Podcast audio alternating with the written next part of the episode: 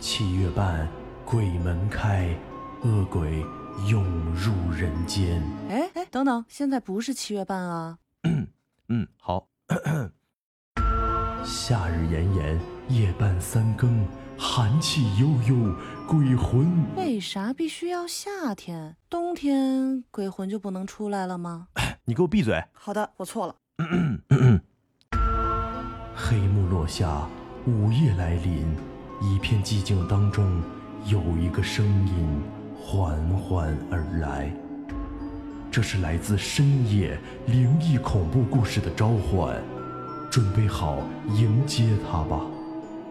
欢迎收听《不完全淑女》鬼话连篇。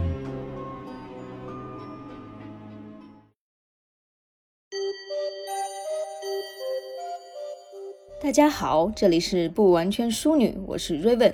今天呢是二零二零年农历七月十五日中元节，在这个值得纪念的日子里，当然少不了鬼故事啦。今天我们不完全淑女五个人哦，不对不对，因为我们的南宫老师是。恐怖极度恐惧者，所以今天只有我们四个人为大家带来我们在网上搜集的一些小故事，讲给大家听。希望大家今天好梦哟。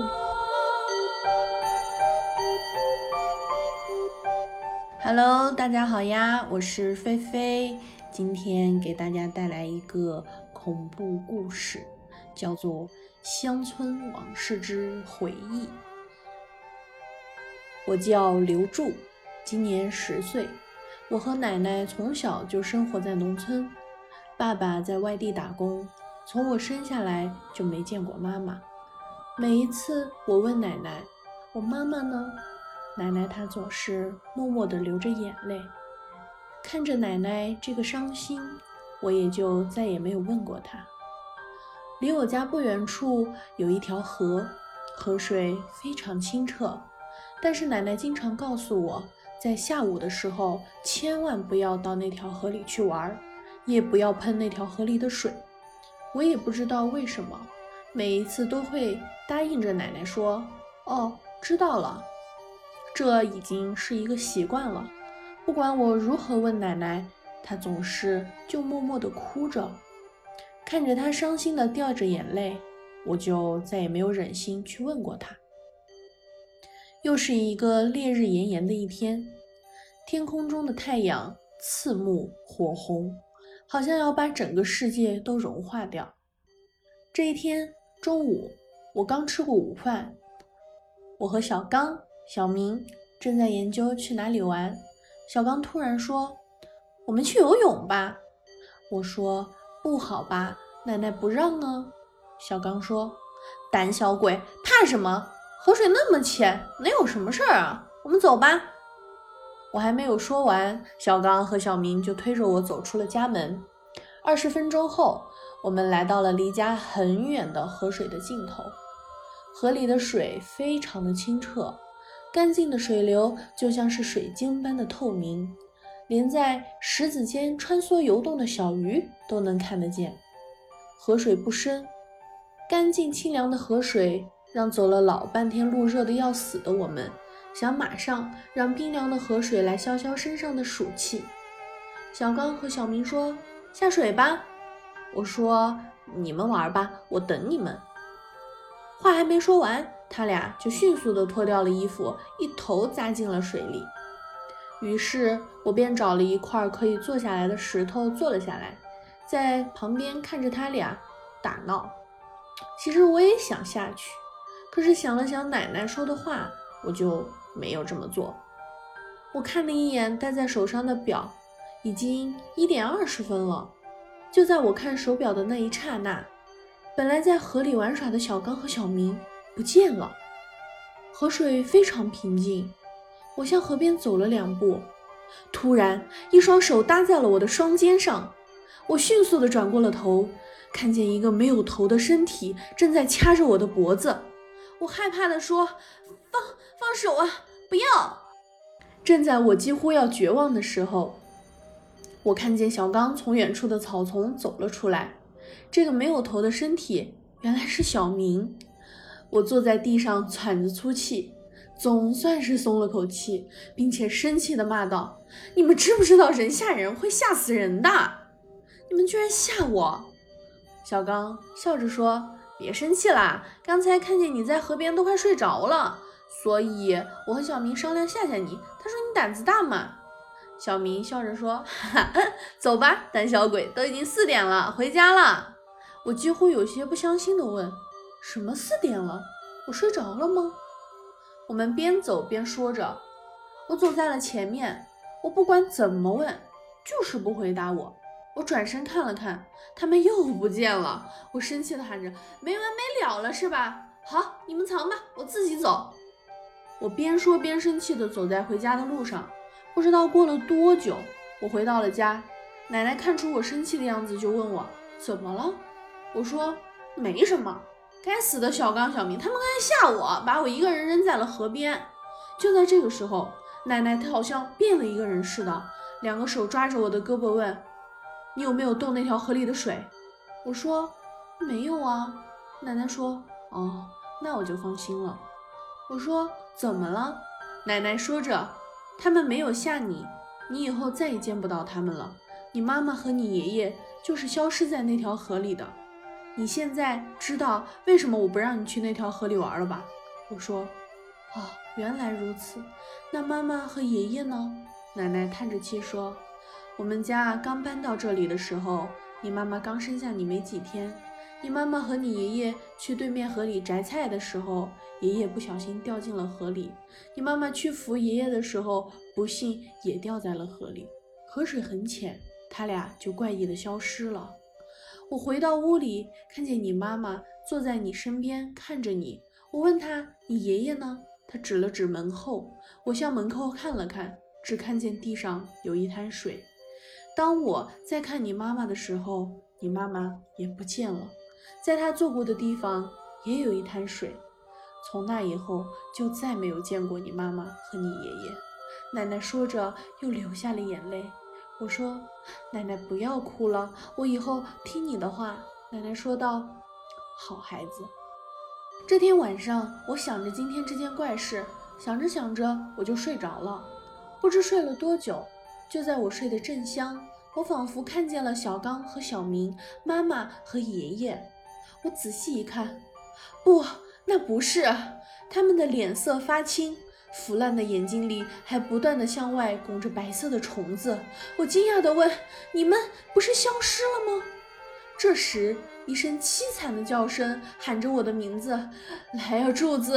来呀，柱子！我们好冷，来陪我们啊！我们冷，我们冷，来陪我们吧！”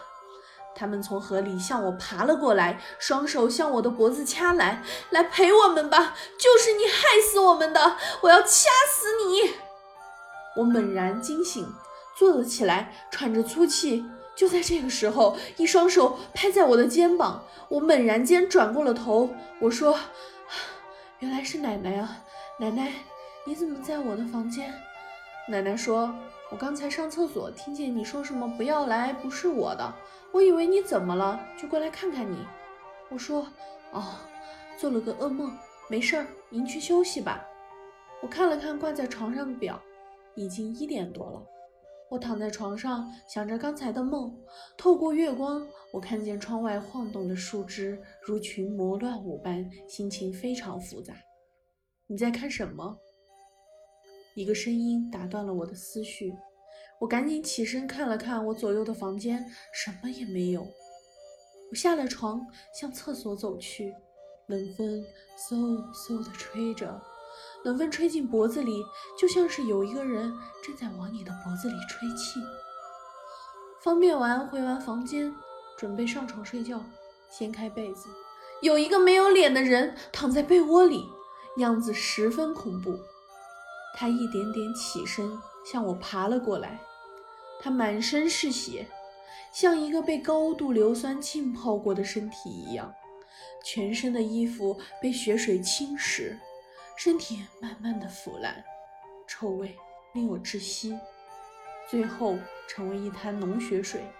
眼前的一幕，我顿时惊呆了，叫不出来，我的身体也根本没有办法移动，尿液顺着裤腿流了下来，瘫痪似的坐在了地上。我想爬到奶奶的屋子里。平日里，我的房间和奶奶的房间不到三米的距离，我感觉眼前的房间好像变得好遥远、好漫长，一点点的移动。正当我费力地爬着，不知一个是什么样子的东西爬到了我的身上。我转过脸看见了，那是一张流着黄色液体的脸。我的脸和他的脸几乎要贴在一起了。我眼前一黑，就什么也不知道了。我感觉有哭声，像是绝望的哭声，更像是失去亲人般的痛哭。我不知我是怎么？难道我是死了？不可能啊！我可以清楚地感受到我心跳动的频率。慢慢的，我睁开眼，我看见爸爸还有一些亲戚跪在一张照片前面痛哭着。我把视线转移到了照片上面，那是奶奶。我绝望般的坐起来，我感觉到我的双腿根本没有任何的感觉。有一个陌生的女人扶住了我，并说：“五福啊，快来看啊，你儿子醒了。”爸爸走了过来，对我说：“你奶奶走了。”我问爸爸怎么了，他说：“我也是昨天回来的。你村长家的大伯告诉我说你奶奶死了。”我说：“我想再看看奶奶。”爸爸背着我来到了奶奶的遗体前。那是什么奶奶的遗体呀？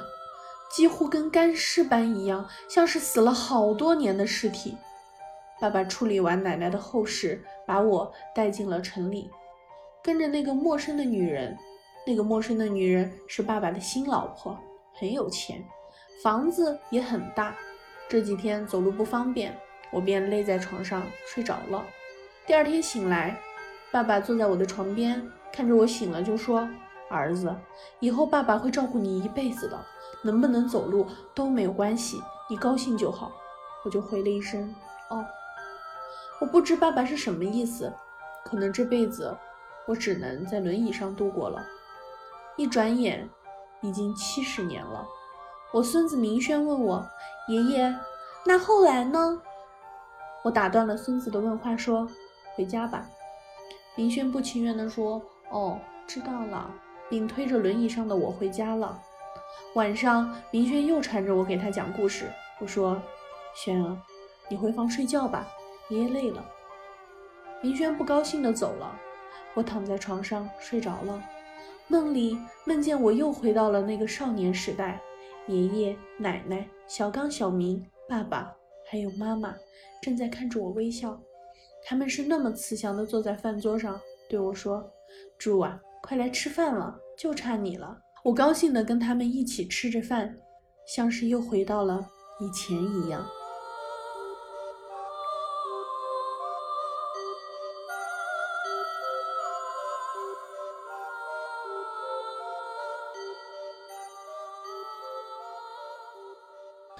传说，在一所小学里，有八十五间教室和十五间办公室，一共一百间房子。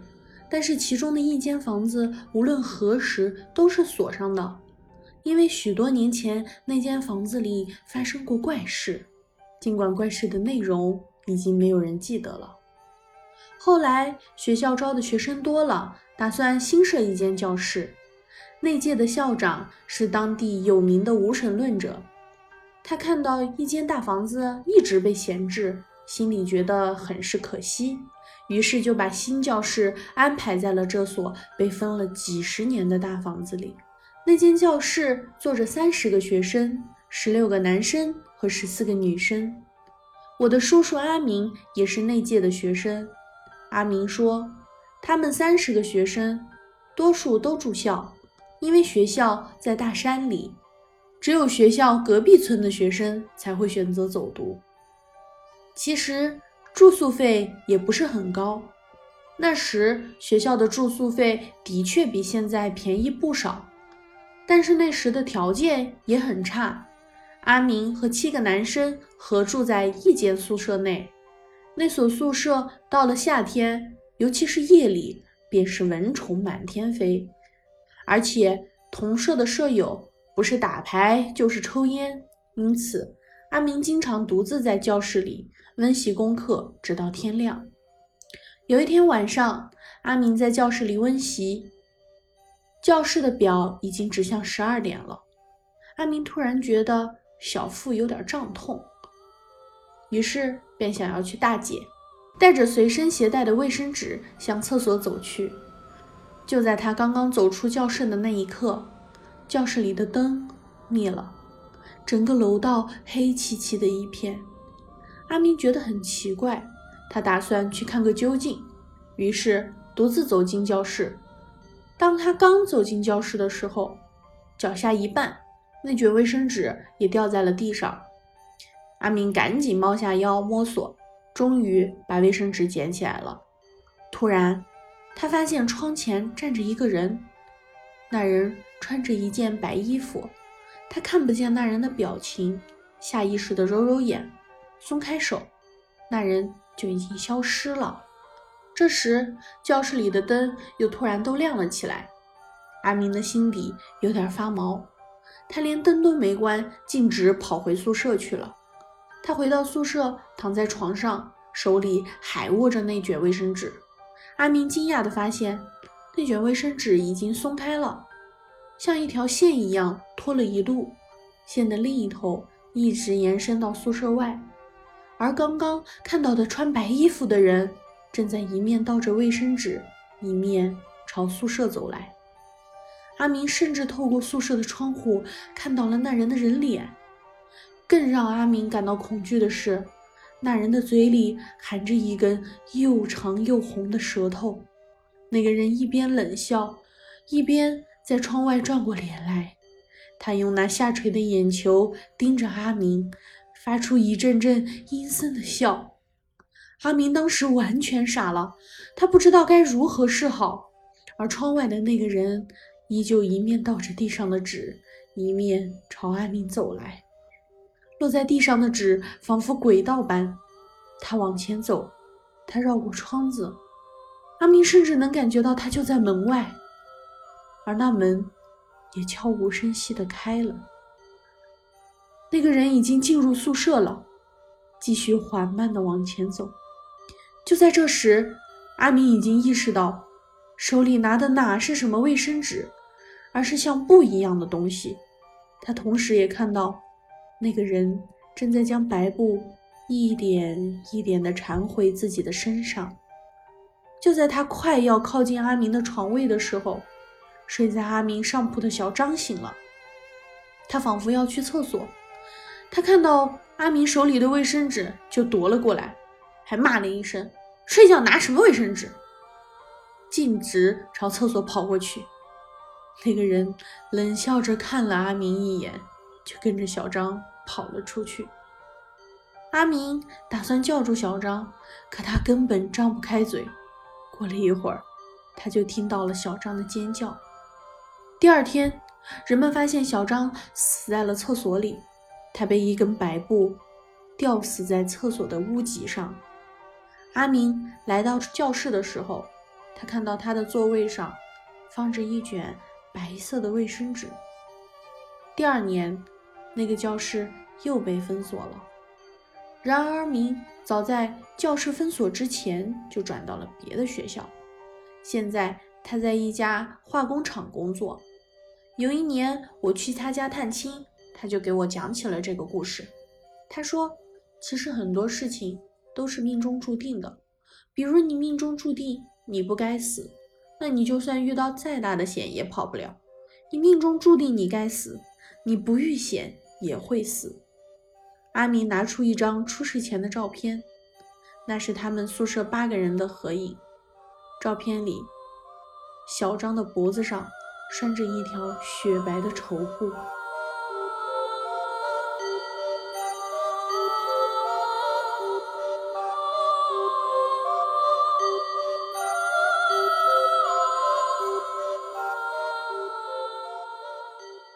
Hello，大家好，我是柴荣。那么今天我给大家分享的这个故事呢，是我在网络上知乎啊看到了一个三句话的非常短的一个恐怖故事，我把它发散了一下，自己原创做了一点改编，然后分享给你们。秋风拂过，带起散落在地上的斑驳红叶，月光洒在泛着微波的湖面上。岸边一对年轻人在悠悠的散步，尽管夜色昏暗，却还是能看到女生那饱满的脸颊上透出淡淡的粉，微微上扬的嘴角显示出她的好心情。而旁边身材高大的男生背着一个看似很沉的包，应当是很累的，但他一直默默跟在女孩的旁边，听她分享今天吃了什么美食，看了什么电影，遇到了什么有趣的人。他就这样默默地看着，不时地附和两句，直到他们走进公园深处时，女孩发现自己可能说的太多了。略微有点不好意思，他停下来，挽了挽耳边散落的头发，对男孩说：“我说的太多了是吗？不知道你喜不喜欢听？你也说点什么吧，不然……”话还没说完，男生就笑着说：“没关系，我喜欢听你说话，你可以多说一点，说什么都行，因为我想泡你。”女孩一愣，可爱秀丽的面庞迅速的爬上了深粉色。她羞涩的说道：“不用说的这么直接吧，我人家会害羞的。”男孩的眼神愈加温柔，从书包里拿出了一小束像玫瑰花一样的东西，在朦胧的黑暗中被衬托得更加神秘。而此时的女孩还没从那直接的告白中缓过来。轻咬着嘴唇，看着那看不清的花束，她想，这可能是我收到的最浪漫的花束了。此时，男孩从暗处走出，花束被他藏在身后。他温柔地摸着女孩的脸颊，缓缓地说道：“用福尔马林泡。”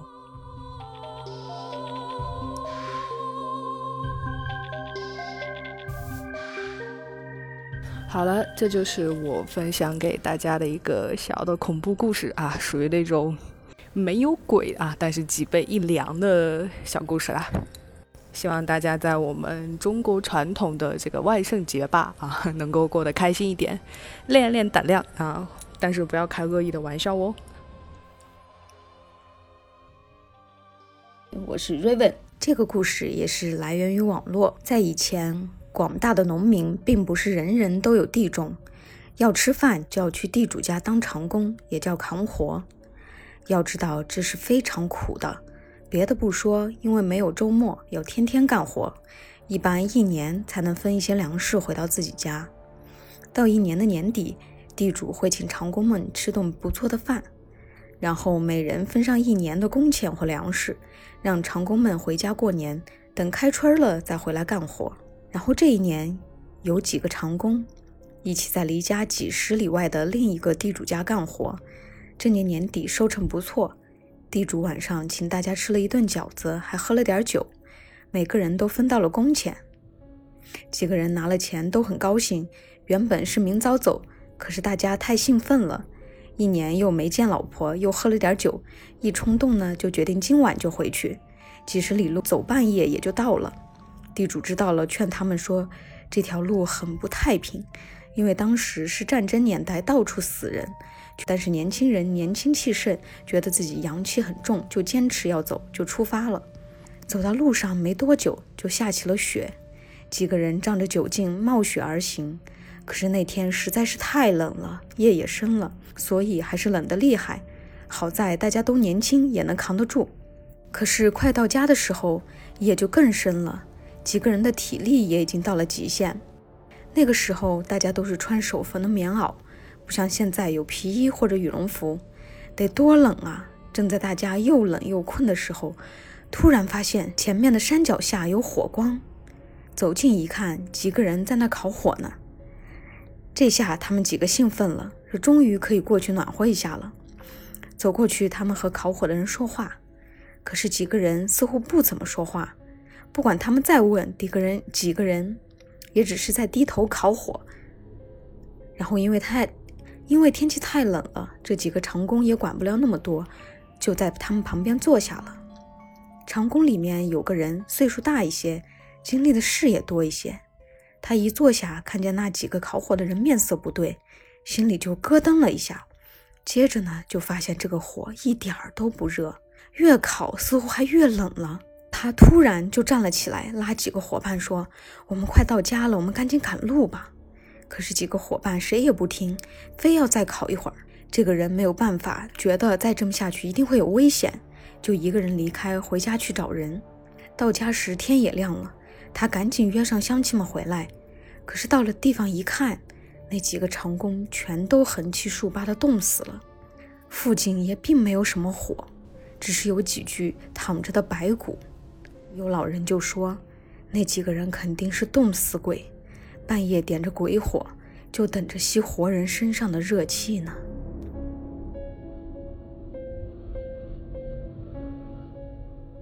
二零零二年的春节过后，身体一直不好的爷爷突然开始想要蜡烛。当时没有人理会他，因为爷爷住在市里的干休所，院子里面有自己的变电所，一般是不会停电的。但是爷爷要了一周都不消停，家里面没有办法，大娘只能在阳台上搜到一包不知道什么时候买的蜡烛给爷爷充数。那时候爷爷眼睛已经看不清东西了。接到蜡烛后，死死地攥在手里，口里还说不够，不够，不够。到元宵节以后，后来奶奶突然病倒了，于是双人床上一边是奶奶，一边是爷爷。当时奶奶病情稍微轻一些，就是急些；爷爷的病更重些。当时家里人只能请家庭医生来看，不敢再折腾到医院去。后来，爷爷就开始经常喊儿女的名字，挨个喊，连死去的儿子名字都要喊。家里人只能把在世的儿子都找来，可是爷爷最后就是固执的叫那个我们再也找不回来的。爷爷奶奶的屋子里供奉着一尊菩萨，天天都要烧香。大娘觉得家里最近有点乱，就上了一炷。结果烧到一半时，奶奶突然跟大娘说：“去看看香。”今天的香怎么瞅着陌生啊？大娘背过奶奶，翻开香谱，家里的香型在香谱上就有一句话解释：三日内有孝福传。晚上，大娘和大伯说起这件事，家里的大伯也有点神道，是靠算命为生的，平常就喜欢占卜点什么。然后他拿出三枚硬币让大娘扔一下，出来再解卦，结果是个死卦。后来，大伯觉得大娘和自己家里应该没有亲属关系，就让爷爷最小的儿媳扔一下硬币，结果出来的卦形还是死卦。最后很不甘心的让奶奶也扔了一下，结果一样的都是死卦。家里当时太乱了，一来不知道这话如果准了是准在谁身上，二来因为太诡异了。虽说大伯是靠算命而生。但是他内心也不是全信这些，于是大伯找了一个带他入门的占卜的人，那人给一个准备日子，阴历正月二十。后来大伯让家里人那天都回家，回到爷爷奶奶身边，如果躲过去就算过去了，如果没有过去就算见最后一面。结果到了阴历二十那天，因为大娘心里有点不舒服，上班前去看爷爷，爷爷突然说了一句话。今天你早点回来呀！下午爷爷的儿子们都从各地跑回来了，有个伯父还是外地，从上海飞回来，前脚进门说了声“爸，我回来了”，然后爷爷抬头看了一眼，就走了。三天后，爷爷出殡，我所在的城市报纸上说，五十年来都没有出过这么大的雾。这些其实并没有让我们觉得什么，但是大雾却影响了发电。追悼会那天全是靠蜡烛维持的。火化也因此推迟了时间。出殡的整个过程都录像了，追悼会现场暗暗的。回来给奶奶看时，嫂子说了句：“蜡烛太少了，要是多点点就亮堂了。”奶奶突然想起，说：“当年爷爷跟你们要蜡烛时，你们谁给他买了呀？”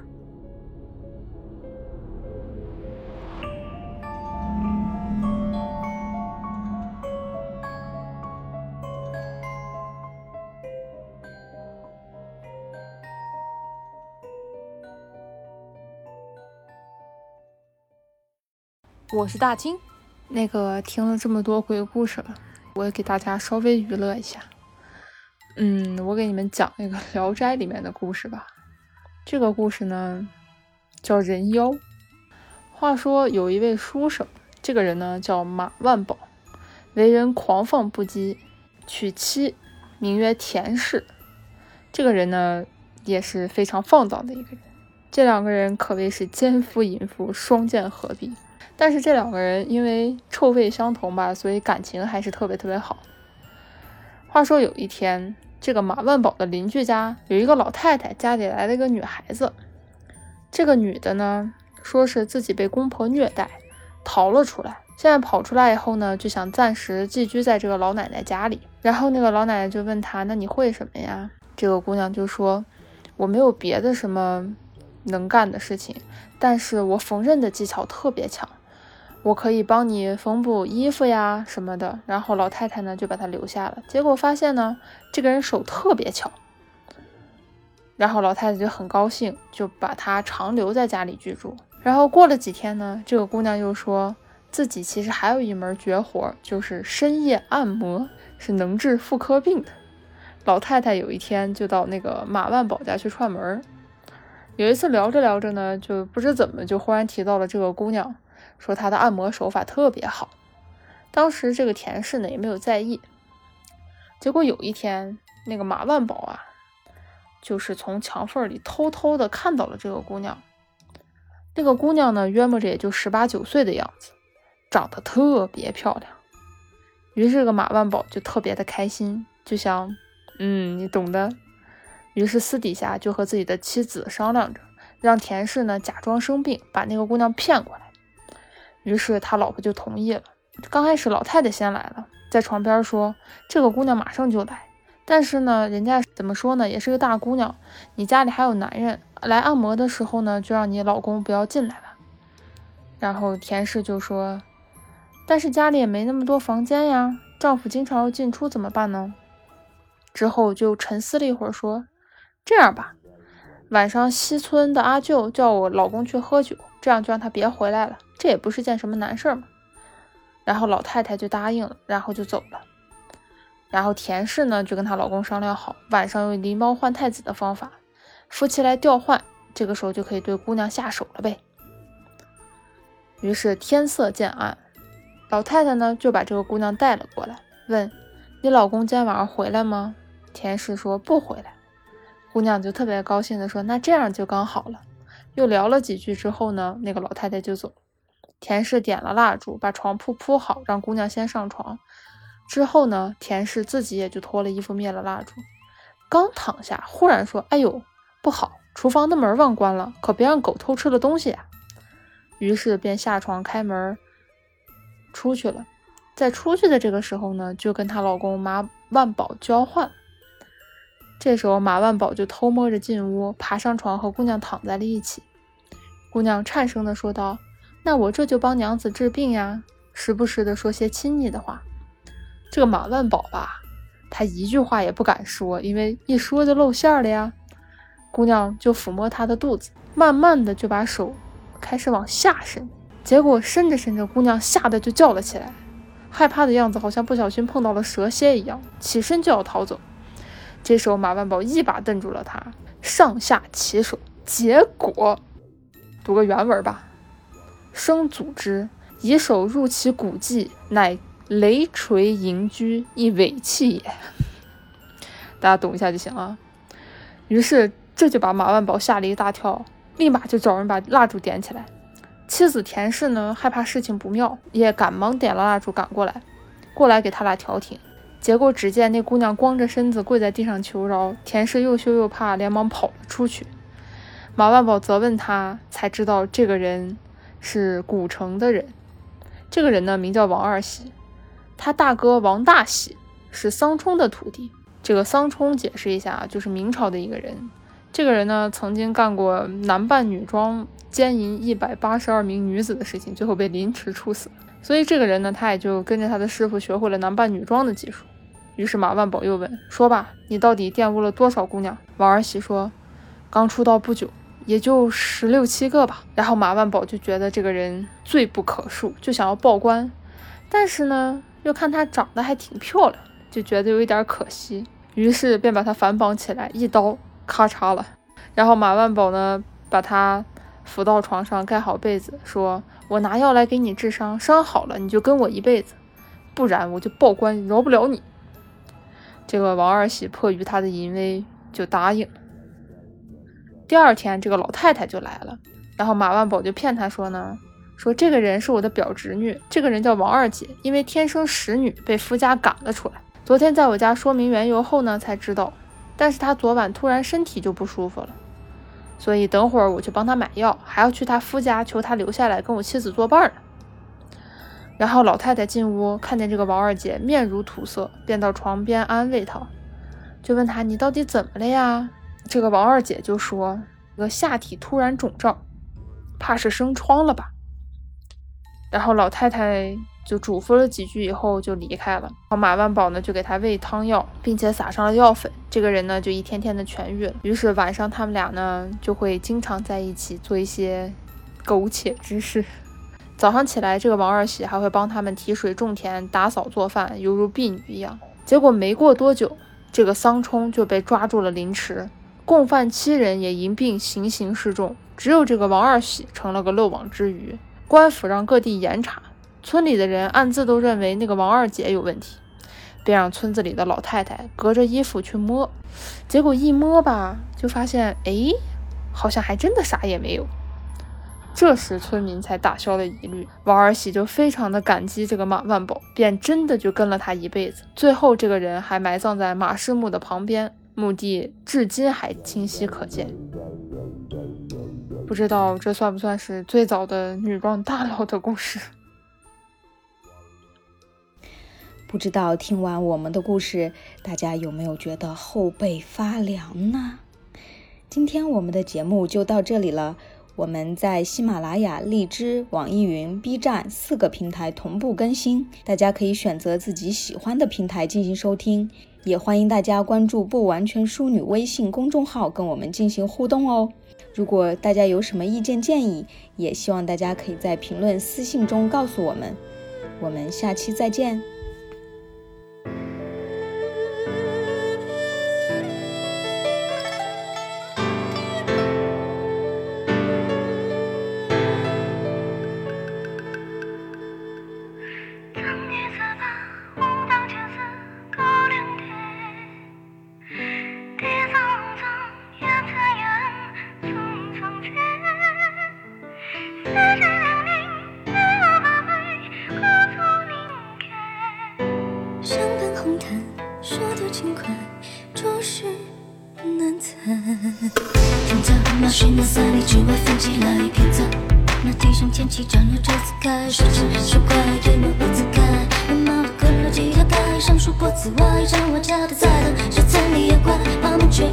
是我。